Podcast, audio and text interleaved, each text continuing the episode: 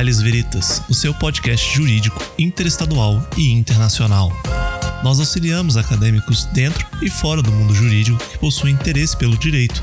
Disponibilizamos conteúdo de qualidade, de simples compreensão e de fácil acesso. Nosso programa conta com episódios de notícias, debates e entrevistas com profissionais de referência no mercado, contando com a participação ilustre dos maiores advogados do Distrito Federal e do Brasil, políticos, professores e muito mais. Sou o seu host e fundador, Felipe Mas, e, sem mais delongas, aproveitem o episódio de hoje e sejam todos muito bem-vindos a mais um episódio do Legais Veritas.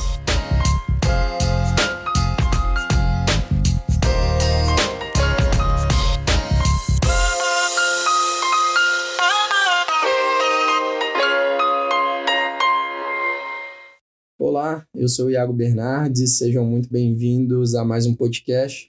Estou aqui com o meu amigo co-host João Henrique Moreira e com a doutora Natasha do Lago. Doutora Natasha é sócia do Rão e Lago Advogados, é bacharel em Direito pela Universidade de São Paulo e também se tornou mestre em Direito pela mesma universidade, com uma dissertação sobre corrupção internacional. Ela também é especialista em lavagem de dinheiro, crimes tributários e outros pela FGV e doutoranda em Direito Penal pela USP. Ela integra a segunda turma julgadora do Conselho de Prerrogativas da seccional da OAB SP e é membro do Instituto IDDD. Além disso, também é membro do Instituto Brasileiro de Ciências Criminais, IBCCRIM. Doutora Natasha, seja muito bem-vinda. A gente vai falar hoje exatamente sobre tema de dissertação do mestrado dela, que se tornou um livro depois, inclusive recomendo a compra. Muito obrigada, Iago. Bom dia para todos, né? Bom dia para você, para o João. É, prazer estar aqui com vocês. Espero, enfim, poder responder todas as perguntas que vocês tenham preparado. Bom dia a todos. É, primeiramente, penso que para começar nossa conversa é interessante entender o motivo que te levou a querer escrever sobre esse tema no mestrado e a publicar uma obra sobre corrupção internacional. E, fazendo das palavras do meu colega Iago as minhas, obra excelente. Também indico para todos. Muito obrigada, João. Na verdade, eu comecei a escrever sobre a corrupção internacional porque não tinha é, muita referência, na verdade, não tinha nenhuma referência sobre esse tema específico. E eu estava com o primeiro caso de corrupção internacional a ser julgado no Brasil, ele tinha acabado de começar, é, foi logo que eu me formei, inclusive, e precisava fazer muita pesquisa sobre esse tema. E não tinha. Então, eu tinha acabado de entrar no mestrado na São Francisco. É, inclusive, o meu tema era outro, era omissão, né, responsabilidade de administrador, que era um tema que também estava bastante em alta na época. E eu acabei começando a fazer muitas pesquisas e percebendo que tinha muitos pontos ainda que precisavam de aprofundamento, e eu resolvi mudar completamente o meu tema da dissertação de mestrado e me dedicar a esse que eu achei que foi uma pesquisa muito, muito interessante mesmo. Tem muita coisa é, bacana para trazer, para aprofundar. Ainda tem muito pouca jurisprudência, na verdade, né, não tem jurisprudência sobre esse tema no Brasil. Então, foi basicamente por isso que eu escolhi esse tema. Não, que, ba que bacana. É, de fato, até uma das perguntas que a gente ia fazer depois é exatamente sobre sobre esse seu caso, que foi um caso muito interessante e teve um desfecho há pouco. Mas agora, até para introduzir mais o tema, eu queria te perguntar quais foram as inovações que você percebeu com a Convenção sobre o Combate de Corrupção de Funcionários Públicos Estrangeiros em Transações Comerciais Internacionais. Da, da OCDE, né? Isso. Na verdade, assim, o tipo penal de corrupção internacional está hoje no Código Penal Brasileiro, no artigo 337b, mas ele é relativamente recente. Ele foi introduzido em razão dessa convenção internacional que foi firmada em 1997. Então, assim, não é tão antiga, né? E isso gerou um movimento, inclusive no mundo inteiro, de tipificar a corrupção internacional. E por que, que precisava tipificar a corrupção internacional? Porque até muito pouco tempo antes é, existia uma prática que era bastante aceita nos países de você praticar a corrupção, de você pagar os funcionários públicos de países menos desenvolvidos em geral. Isso era aceito nos países mais desenvolvidos, França, Alemanha. É, mesmo Estados Unidos, que teve uma lei anticorrupção antes dessa convenção, né, a gente vai entrar nisso, imagino, ainda na sequência, mas é, é, basicamente existia um certo estímulo para que essas potências elas pagassem os funcionários de países menos desenvolvidos, especialmente após aquele período é, é, de descolonização, criação de novos países na África, não é só a América Latina que já existiam os países, mas enfim, outros países que precisavam de obras de infraestrutura, precisavam contratar empresas para isso, as potências mandavam as suas multinacionais para esses países e acabavam acontecendo a, a alguns acordos que não eram exatamente corretos. E essas potências, em vez de reprimir isso, usava com, usavam como um instrumento é, para ganhar mais é, é, potencial de alcançar as obras, né, para ganhar a concorrência. Então, era inclusive deduzido da carga fiscal desses países, Alemanha, França, enfim, tinham regras para você poder utilizar as despesas pagas para funcionários públicos e deduzir a carga tributária que você teria no país de origem. Embora no país de origem a corrupção já fosse crime. Mas então, por ser internacional, ela não era criminalizada. Ela não era criminalizada, ela era aceita e até estimulada se a gente pensar nesses mecanismos que existiam. Nos Estados Unidos já existia uma lei anticorrupção que é o FCPA. E esse FCPA ele é de 1977, se eu não me engano. E ele veio também num contexto de algumas é, investigações internas, até conduzidas pelo, pelo Senado, se eu não me engano, que levaram à mobilização pública. Então, teve um escândalo é, da Lockheed no, no Japão, que teria feito os pagamentos para um agente secreto japonês que teria corrompido funcionários públicos. Isso teve uma grande repercussão nos Estados Unidos, levou uma comoção popular. É, um pouco antes já tinha tido o escândalo do Nixon, né, Watergate. Então, com o Watergate, o que, que aconteceu? A investigação que era inicialmente focada na, na parte dele próprio, aquelas escutas, enfim, ela acabou indo para financiamento de campanha em algum momento. Do financiamento de campanha se descobriu que as empresas usavam, as empresas que faziam os pagamentos, né, enfim, as doações eleitorais, elas usavam empresas estrangeiras, offshores. E essas offshores não declaradas faziam outros pagamentos, além de financiamento de campanha. E aí se descobriu que eram pagamentos também de corrupção no exterior. E aí tudo isso gerou um, um caldo de cultura para que surgisse o FCPA. Só que o FCPA, o que, que ele fazia? Ele proibia essa prática. Ao proibir essa prática, as empresas americanas elas ficavam em desvantagem competitiva com relação aos países na Europa estavam autorizados e incentivados a continuar praticando corrupção no exterior. Então, com isso, os Estados Unidos começaram a fazer uma grande pressão na OCDE para que surgisse uma norma parecida com a que eles tinham e nivelasse um pouco o ambiente comercial. E foi assim que surgiu a convenção da OCDE, e foi a partir daí que muitos países, o Brasil um deles, é, passaram a implementar, colocar esse tipo penal de corrupção internacional no ordenamento. Entendi. É, Natasha, agora, quais dessas inovações ou resoluções feitas pela OCDE nessa convenção que ainda não foram totalmente abarcadas pelo sistema jurídico brasileiro? Ela tem, ela tem basicamente recomendações, né? Vamos lembrar que uma convenção internacional ela não, ela não cria as regras, pelo menos penais, né? O tipo penal ele precisa passar pelo processo legislativo. Então, assim, a, a, o principal dela, que era você trazer o crime de corrupção internacional, foi feito. Inclusive, eu não acho que precisaria ter sido feito, porque, diferente de outros países, é, o Brasil ele tem uma previsão genérica na parte geral do Código Penal de extraterritorialidade que já nos permitia punir corrupções praticadas no exterior. Então, para mim, inclusive, isso nem deveria contar como uma inovação, embora, claro, que tenha um apelo internacional, enfim, é, passe uma impressão de que estamos fazendo parte de uma, de uma regra geral. Agora, fora isso, a corrupção, essa convenção da, da OCDE, ela traz também uma, uma recomendação de punir as pessoas jurídicas, que é uma responsabilidade que no direito penal hoje está limitada a crimes ambientais. Então, o que o Brasil encontrou para fazer frente a essa recomendação da convenção foi a lei anticorrupção, que é aquela 12.846. Inclusive, a OCDE ela faz uns monitoramentos periódicos de implementação é, da, da convenção, ela passa nos países e ela coloca etapas de cumprimento. E ela achou muito interessante o Brasil ter finalmente trazido a lei anticorrupção, porque ela, inclusive, seria uma maneira de você dar efetividade para o texto. E tem, claro, umas, umas previsões que são mais processuais de cooperação internacional, né, pensando na produção de provas, porque quando a gente fala de delitos que acontecem internacionalmente, a produção de provas ela é mais difícil, ela envolve cooperação, e a cooperação nem sempre é rápida. Então, ela traz também esse mecanismo é, que tem sido utilizado, né, não só com essa convenção, mas outras convenções. Acho que a Lava Jato mostrou bastante né, o quanto que esses instrumentos são efetivos e muito rápidos, porque facilita muito o contato entre autoridades. Embora às vezes tenha ocorrido de maneira informal, né, não é o ideal de acordo com a convenção, você tem que passar por uma autoridade central, mas basicamente assim, eu, eu entendo que o que tinha de recomendação na convenção da OCDE, a gente deu efetividade é, é, pelo menos nas partes principais aqui, se, se, não porque já existiam, mas, enfim, porque a gente já tem é, é uma certa cultura de cooperação internacional por conta de outros instrumentos. Perfeito.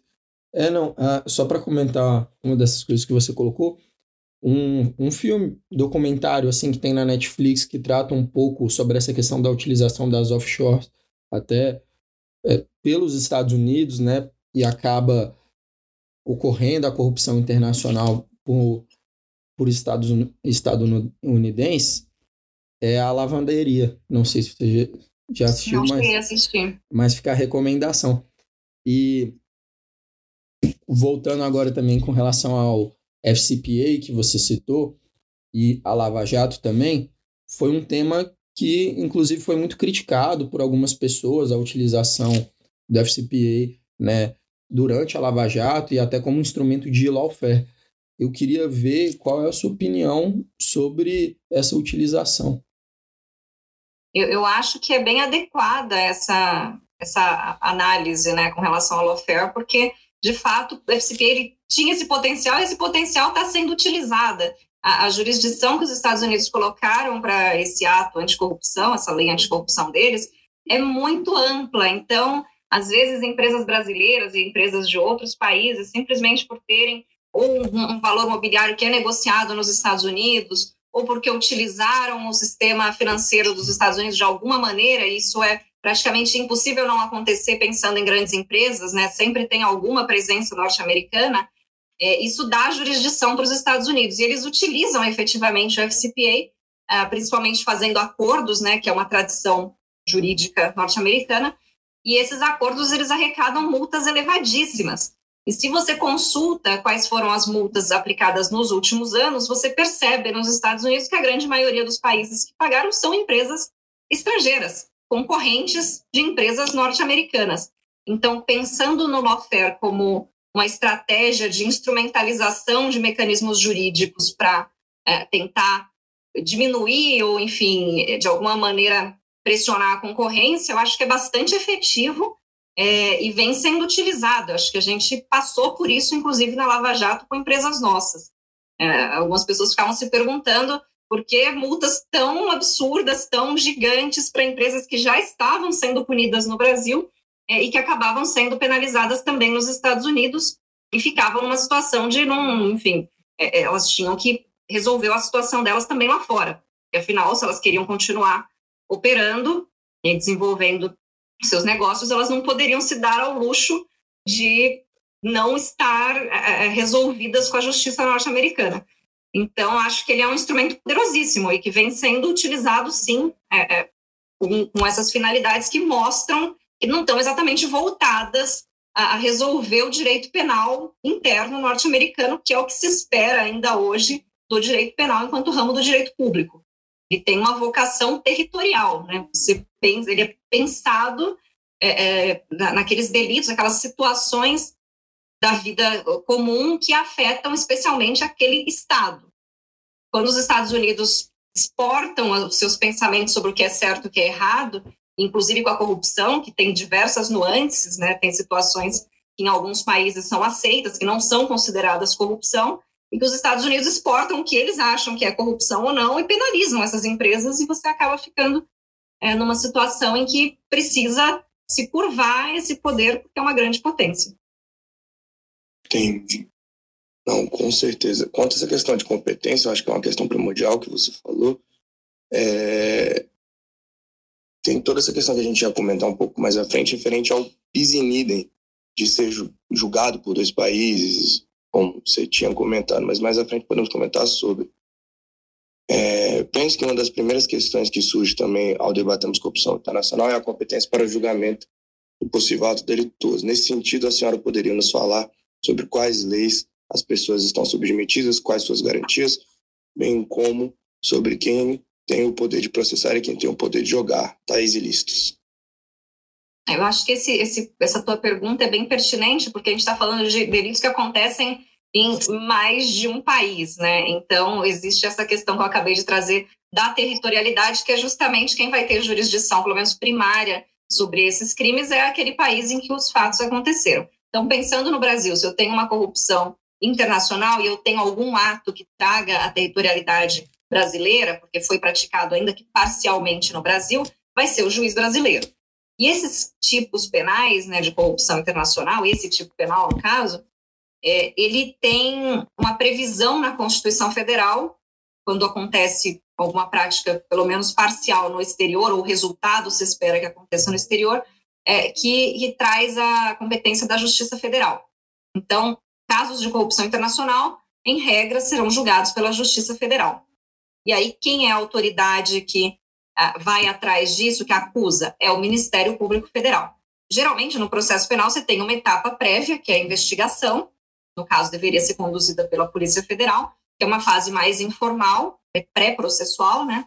Em que são colhidos os elementos de prova, geralmente é aqui que vai ter a cooperação com outros países, é, medidas investigativas diversas, enfim, pessoas sendo ouvidas. Encerrada essa etapa da investigação policial, o Ministério Público analisa o que foi colhido e decide se tem elemento ou não para começar um processo. Aí ele oferece uma denúncia e é nesse processo que vai ser iniciado com o Ministério Público Federal que vai ter a produção de provas sob o contraditório, né, que a gente fala que é a defesa participando, questionando cada um dos atos da acusação. Mas ao final disso aí quem julga vai ser o juiz federal como regra. Eu digo como regra porque a previsão da Constituição Federal lá no artigo 109, ela diz que o crime ele precisa pelo menos ter um resultado potencialmente produzido no exterior, né? Se eu uhum. tiver um ato que a corrupção ela está tipificada como conduta de prometer, oferecer ou dar vantagem indevida, para que o funcionário público estrangeiro faça ou deixe de fazer algum ato de ofício. Então, eu consigo ter uma punição por esse tipo penal simplesmente a partir da promessa ou da oferta. Eu não preciso que esse ato aconteça e nem que o funcionário público estrangeiro aceite. Então, nesse caso, é mais difícil de você falar em resultado em sentido material no exterior. Então, acho que pode ter alguma margem de discussão aqui. É, e, claro, enfim, se não tiver nenhuma outra causa que atraia é, competência federal, porque, enfim, algum tipo de, de, violação de interesse da União, de empresa estatal brasileira, enfim. É, se não tiver nada disso, a gente poderia, em tese, ter uma justiça estadual cuidando disso. Mas, como tem essa previsão, seria justiça federal como né, a, a regra mais aplicável. Mas, no caso da corrupção internacional, em que né, o delito é cometido por duas partes, uma parte estando em um país, outra parte estando no, é, em outro, né? Essa questão da competência é normal se tem algum conflito em relação a qual jurisdição será submetido o julgamento ou é, é pacífico? Seria possível talvez criar uma utilizar a corte internacional para decidir como fica essa questão? Esse hoje é um dos maiores problemas, não só na corrupção internacional, mas outros delitos que acontecem é, no plano internacional como um todo. Porque o que as convenções fazem, nem poderiam ir muito além disso, e a convenção da OCDE é uma delas, é recomendar que os países, quando mais de um tem jurisdição, resolvam qual é a jurisdição adequada. Porque assim a gente evita o bis in idem, que é você processar a pessoa pelo mesmo fato, ou enfim, condenar pelo mesmo fato é, em diferentes jurisdições. Mas aí a gente entra num problema, porque assim, eu não tenho como impor a soberania da decisão brasileira é, para uma decisão de outro país e vice-versa. Então, enquanto isso não for resolvido, o risco que a gente corre hoje é de ter múltiplas é, é acusações, múltiplas persecuções. É, e não é tão incomum assim, mesmo se você pensar nos acordos que foram feitos agora né, em FCPA, que a gente acabou de conversar, é, empresas brasileiras sendo punidas, executivos, né, na verdade, porque é, é, a responsabilidade penal é do indivíduo, e acabando tendo problemas também no exterior, respondendo pelo mesmo fato. Tudo bem que lá geralmente você vai para a pessoa jurídica e aqui fica com a pessoa física, então é mais discutível se você tem uma situação em si de bis idem, porque não é a mesma pessoa. Mas é o mesmo fato, é a mesma situação, às vezes são feitos acordos que já envolvem aquilo, em tese já deveriam resolver toda a situação e não resolvem, o que gera uma grande insegurança jurídica. Então, eu acho que esse é um, um dos problemas mais palpitantes que a gente tem no momento nesse tipo de situação e não acho que tenha uma solução, acho que é algo que precisa ser pensado ainda. Agora, essa questão de ter um tribunal internacional é, é, é, nova, né? É uma coisa assim que eu acho interessante essa ideia. Agora a gente precisa pensar se esses tribunais de fato teriam a, a, a qualificação mais correta para julgar uma situação dessas. Uma por conta do, da interpretação do direito. Qual regra do direito eu vou aplicar? Porque se o direito ele é direito penal, ele é um direito estatal, né, um direito que eu tenho que se aplica no meu território, e é assim que funciona hoje, é qual direito que eu vou aplicar para punir? É o direito do, do lugar onde está o corruptor, é do lugar que está o corrompido, e até é garantir uma regra. o princípio da impessoalidade, né? Para que todos sejam julgados de forma igual, que é um princípio quase que mundialmente aceito. Eu, eu acho que é super importante, eu acho que é super importante, mas eu tenho dúvidas se a Corte Internacional ela vai conseguir ter essa impessoalidade, pensando justamente no que aconteceu com a Convenção da OCDE, porque a Convenção da OCDE ela surge a partir de uma pressão é, feita pelos Estados Unidos com propósitos principalmente comerciais, né, não é acabar com a corrupção no mundo, ela tem, inclusive, lá no preâmbulo dela, falando que é para você nivelar o ambiente comercial, ela nem tenta esconder que é esse o propósito, e acabou surgindo essa convenção, ela gerou efeitos no mundo inteiro. Então, eu tenho dúvida se, pensando no Brasil, na projeção que o Brasil tem internacionalmente, se a gente não estaria numa posição mais subjugada por um tribunal internacional e não ficaríamos à mercê de outros interesses, eventualmente, de países que tenham condições de fazer uma pressão efetiva. Então, se os Estados Unidos, por exemplo, resolvessem prejudicar alguma empresa brasileira concorrente, eu teria muita condição de fazer isso. E num tribunal internacional, acho que a gente teria menos condição de exercer algum tipo de controle. Mas acho que é uma coisa que talvez a gente caminhe nesse sentido. Não acho que a gente está pronto para isso agora, mas acho que, é uma solução a ser pensada e amadurecida. Entendi, interessante essa sua colocação. Uma coisa que acaba envolvendo né, o, o tri, tribunais internacionais, julgamentos na ONU, é que, que veio muito à tona com o caso do Lula, é que o processo que corre na ONU ele, ele não é um recurso, né?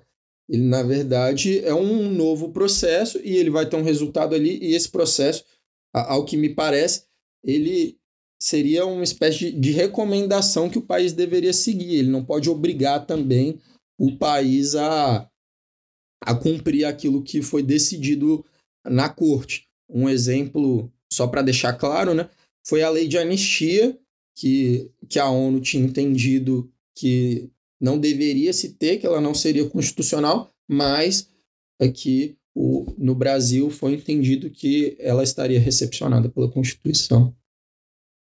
Eu acho que tem um peso, né? Ter uma decisão internacional é, de um tribunal reconhecido, é, enfim, com criticando certeza. eventualmente excessos que tenham acontecido no Brasil. Acho que com certeza tem um peso. Tem também a Corte Interamericana de Direitos Humanos, que acaba fazendo, trazendo esse mesmo efeito, que eu acho que é super importante. Mas o foco desses tribunais é principalmente nessa questão de direitos fundamentais, né, violações de direitos humanos, é, alguma regra de crimes contra a humanidade, genocídio, enfim, acaba tendo uma vocação global. Eu não sei se está presente necessariamente quando a gente fala em infrações como uma corrupção internacional em transação comercial. Então, eu não sei se é exatamente esse o propósito. Eu acho que a gente pode até caminhar nesse sentido é, e, eventualmente, a gente chegue nisso, porque é, tem mudado muito né? o, o mundo, é, essa comunicação entre países, essa queda de fronteiras, se agora estão tentando levantar de novo, né? não sei, isso é um pouco cíclico, mas acho que talvez em algum momento a gente consiga ter uma uniformização que permita um tribunal internacional, é, inclusive, ter força para poder fazer com que as suas decisões sejam implementadas. Mas ainda assim, mesmo sem a implementação, tem um, um peso o, o, país descumprir, né? não, não acatar eventuais recomendações, do ponto de vista diplomático, principalmente. mas acho que, enfim, né, é uma coisa, uma ideia interessante que a gente deveria, sim, considerar e, e amadurecer com o tempo. Entendi, muito legal. É, agora, uma questão que eu acho que seja de um, de interesse mais geral das pessoas, enfim, uma dúvida até, é como essas novas tecnologias que vêm é, se desenvolvendo no decorrer dos anos, internet, junto com a globalização e principalmente agora com as, os criptoativos que estão bastante em voga no contexto geral, como essas novas tecnologias podem estão ou podem vir a ser usadas é, para corrupção internacional e como seriam os meios possíveis de combater isso, porque eu acho que o sistema de blockchain é bem, é, digamos, difícil de rastrear até no meu eu posso estar enganado, mas são tecnologias novas e sem regulamentação na maioria dos países. É porque, eu, complementando a pergunta do João, né, eu acho que é essa questão da globalização que você falou, que às vezes eles derrubam as fronteiras e depois querem erguer de novo, só que com a internet, e agora tudo já está muito mais avançado, tem gente falando de metaverso já, é muito mais difícil delimitar o território e facilita a corrupção internacional e demais delitos. Né? É, a falta de regulamentação ela sempre cria um espaço para que as coisas aconteçam, inclusive numa margem de, de legalidade, né? Você fica numa zona cinzenta sobre o que de fato está proibido e o que está permitido. Embora assim, o comportamento em si, corrupção, está muito claro que é punido pela, pelo direito penal. Agora, essas novas tecnologias, elas trazem sim uma dificuldade, acho que estamos ainda caminhando para entender melhor como funciona, mas elas têm uma vantagem que é esse registro que fica muito mais aparente. A corrupção tradicional, ela acontecia com o dinheiro em, em espécie. Esse dinheiro em espécie não está rastreado. É muito mais difícil você fazer o caminho do dinheiro quando você não tem o registro do que aconteceu. E eu tenho a impressão de que com essas tecnologias a nossa vida é muito mais vigiada. E isso se aplica também para quem vai para o ambiente criminoso. Então, ela tem um lado que hoje ainda não está regulamentado o suficiente, e eu sei que tem estudos para entender o quanto dá para você utilizar ou não esse sistema é, Deep Web, enfim, para poder fazer alguma coisa de errado, mas tem um lado que talvez seja a maior parte dessas transações que está altamente monitorado, registrado e que se for pego, é muito difícil de você fazer uma contraprova de que aquilo ali não aconteceu, porque o caminho está ali, certíssimo. Então, acho que isso, inclusive, pode ser um, um, um fator que ajude a diminuir é, esse tipo de criminalidade até inventarem algo mais criativo e que passe à margem do sistema, né? Porque o problema é, é justamente você ter como controlar. Então, hoje, é, é a gente caminha num, num sentido de ter um autocontrole sobre empresas, um compliance super fortalecido, e acho que isso daí tende, talvez, a diminuir a, a prática de situações é, ilícitas e não fomentar. Né? Posso estar errada, é tudo novo ainda, mas eu acho que, que tem essa, esse outro contraponto que é importante a gente ter em mente também, né? Não, muito legal e, e muito bom isso poder ouvir sua opinião. E outra coisa que eu estava pensando aqui no decorrer da nossa conversa, quando eu fui pensar para elaborar o, um roteirinho também, foi com relação ao bis in idem que a gente citou. No caso, o bis in idem ocorreria quando uma pessoa fosse julgada né, pelo mesmo fato em, em duas cortes, e, e, isso acabaria ocorrendo, eventualmente poderia ocorrer duas penas e ela ser punida duas vezes. Agora, uma questão que eu fiquei pensando seria também voltando àquela questão da competência, se a pessoa quiser, ela poderia tentar ser julgada em uma outra corte e depois invalidar o julgamento de, uma primeira corte ou não? Hoje, hoje assim, está muito pouco ao critério da pessoa julgada resolver qual vai ser o, o país que vai exercer a sua jurisdição. A rigor, se o país tiver jurisdição para isso, ele pode exercer independentemente disso, é uma iniciativa pública. Né? No Brasil mesmo, o Ministério Público Federal tem essa, esse dever de propor a denúncia se estiver diante de uma situação, é, enfim, com, com indícios suficientes de materialidade, autoria, prova, na verdade, da materialidade, e ele vai adiante, a não ser que ele faça um acordo com a, com a outra parte. Então, assim, está muito pouco ao, ao critério do, do acusado escolher para onde vai. Agora, o quanto ele pode questionar uma ou outra é um outro problema que a gente tem, porque precisaria homologar a sentença transitada em julgado no exterior para ela fazer algum efeito, ela trazer algum efeito no Brasil. Essa homologação da sentença penal estrangeira também não é um tema simples no Brasil, porque assim, tradicionalmente no Código Penal, ela só é permitida em situações específicas, que não incluem pena de prisão. Então, é basicamente para obrigar a reparar, a reparar o dano, a cumprir uma medida de segurança, enfim, ela é muito restrita e ela provavelmente não incluiria uh, situações como as que a gente está conversando aqui, que são situações mais graves, né, com penas mais altas. Depois da lei de imigração, que é recente, você tem a possibilidade de transferir a execução da sentença penal condenatória. Mas, de novo, a gente está falando de sentenças que já transitaram em julgado, que já tem uma pena definida que vai ser executada, enfim. Eu posso utilizar isso aqui no Brasil para dizer se isso acontecer no exterior antes, que eu já fui julgado e não posso ser julgado de novo no Brasil. É uma possibilidade. Agora, eu não tenho segurança jurídica hoje com o sistema de regras vigente para dizer que eu, não, que eu não vou ser processado e que até um processo se encerrar, um processo que pode levar muitos anos, é, que eu não vou ter uma situação de responder pelo mesmo fato em mais de um país. Eu não tenho essa segurança hoje. É uma questão que fica exclusivamente à conveniência dos estados entre si, discutirem quem vai processar, concordarem, acreditarem que o outro país de fato vai aplicar a lei é, e deixar essa solução, inclusive, por longo prazo, porque não vai ser rápida. Então, é, é, é difícil, acho que precisaria ter alguma intervenção legislativa nesse sentido, é, e aí também não resolve só é, na lei brasileira, né? Eu posso resolver o problema aqui no Brasil, mas pode acabar acontecendo em outros países, em situações que envolvam mais de um país. Então, acho que a gente tem um problema sério aí nessa, nessa situação e o indivíduo fica muito à mercê é, desses outros sistemas jurídicos, não só o brasileiro, para poder resolver uma situação. Entendi, muito, muito legal essa, toda essa questão de competência e territorialidade, bisenida. Eu acho que toda essa questão ainda vai ser de muito debate no futuro, porque eu acho que seja um tipo penal que ainda vai, infelizmente, ser muito realizado futuro.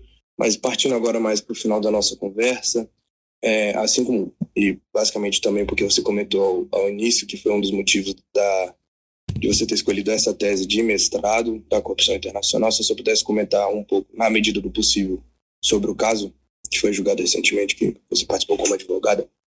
É, esse tema, esse, esse processo ele é muito interessante. Ele foi o primeiro processo a, a ter a ser julgado pela Justiça Federal. Ele levou um certo tempo, ele foi julgado lá no Rio de Janeiro, é, teve a apelação agora, agora em abril ela foi julgada pelo tribunal e o tribunal absolveu os executivos, eles estavam sendo acusados por duas coisas. Uma era corrupção internacional e a outra era lavagem de dinheiro, que é um, um, uma combinação tem sido muito comum em casos envolvendo acusação de corrupção, porque geralmente quando você paga o dinheiro, o Ministério Público acha que o pagamento, se ele for feito de uma maneira indireta, ele também constitui lavagem de dinheiro.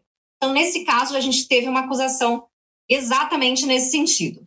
E, ela, e os executivos eles foram condenados em primeiro grau e eles recorreram e agora o tribunal acabou de absolver com relação à lavagem de dinheiro e com relação à corrupção ele decretou a prescrição da grande maioria, faltou um que ainda está condenado pela corrupção é, em transação comercial internacional.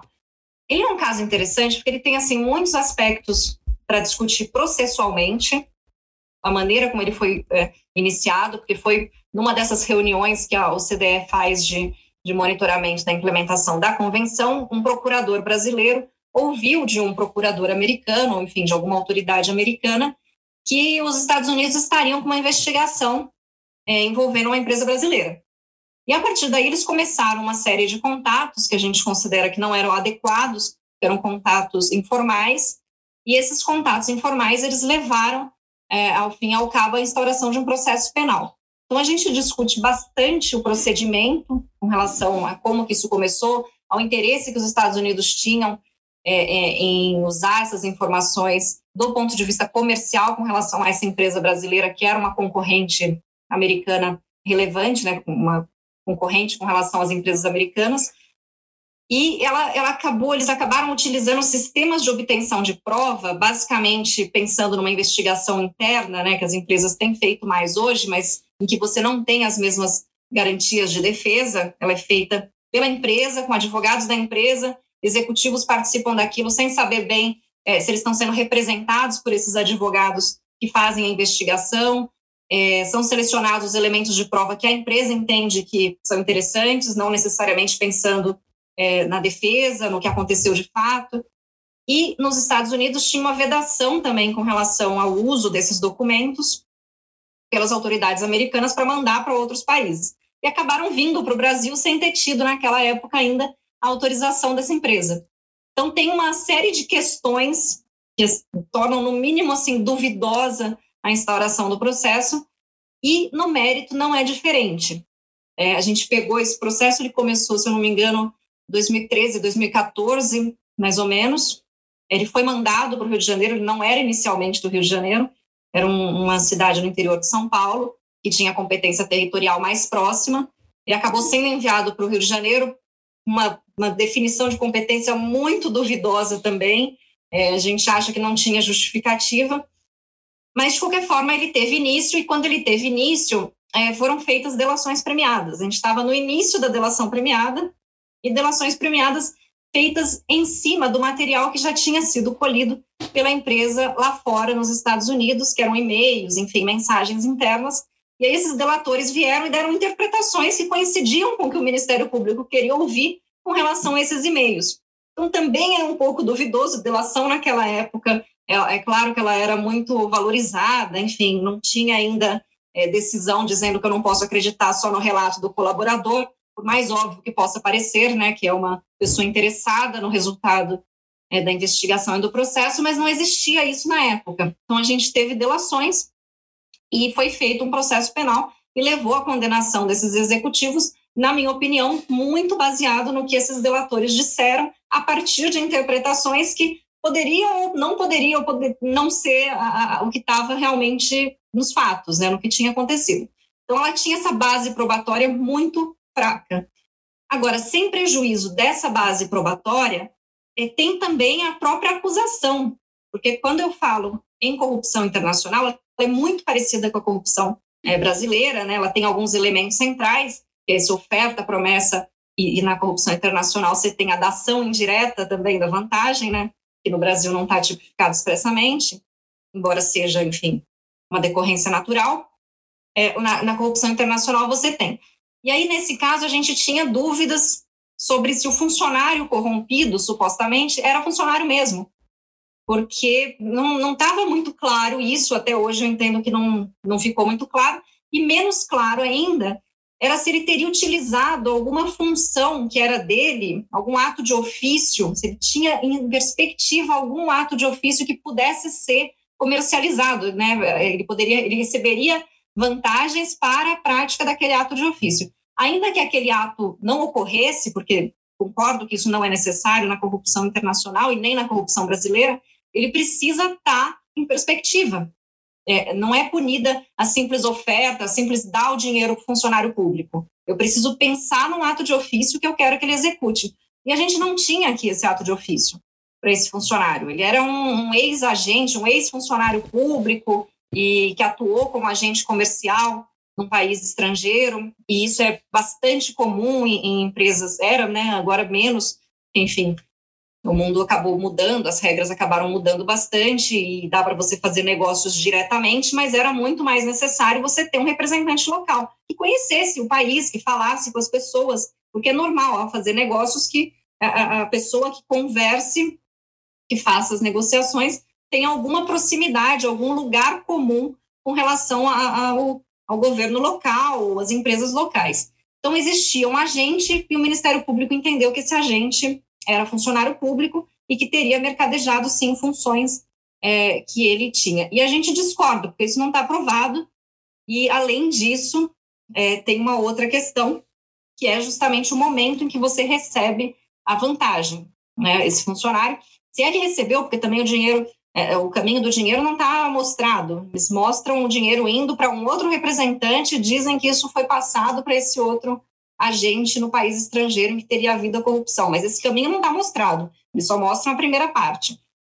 É, mas se tiver chegado, o fato é que tudo isso aconteceu depois do ato de ofício que o Ministério Público acha que poderia ter sido obtido. E quando eu pago depois do ato de ofício, é, eu não posso pagar para que aquele ato de ofício aconteça. Eu estou pagando porque ele aconteceu. E se eu estou pagando porque ele aconteceu, é uma remuneração e não é corrupção. Ela pode ser errada eticamente, pode ter problemas, mas ela é necessariamente essa dação, esse pagamento, essa, é, essa oferta, enfim, promessa, precisam estar antes do ato que eu quero que aconteça. Se ele já aconteceu, é completamente irrelevante eu dar o dinheiro para ele do ponto de vista penal, é, para que aconteça ou não um crime de corrupção. Então, essa era basicamente a discussão que a gente tinha na corrupção internacional.